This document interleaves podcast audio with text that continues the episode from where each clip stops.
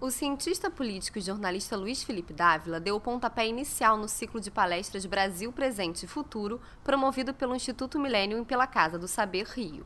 Durante as quase duas horas de palestra, Dávila falou sobre liderança pública e corrupção e definiu liderança como uma dolorosa missão de mudar culturas, crenças e valores.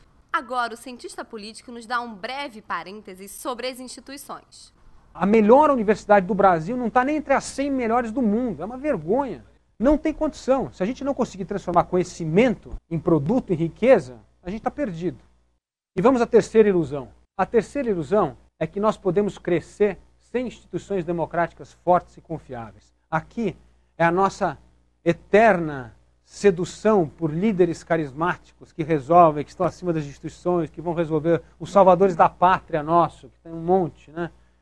E isso é fundamental porque as instituições é que ajudam a tecer esses laços de confiança, de credibilidade e previsibilidade. São as instituições que asseguram a continuidade e essa evolução gradual do sistema político. As instituições também disseminam valores, princípios e regras. E elas regem essa relação entre governo e sociedade. Né? E são elas que garantem as liberdades e os direitos democráticos. Portanto, fortalecer as instituições é algo vital é um trabalho que nós temos de fazer, nós temos de nos preocupar e, como eu disse, a institucionalização de políticas públicas ela é fundamental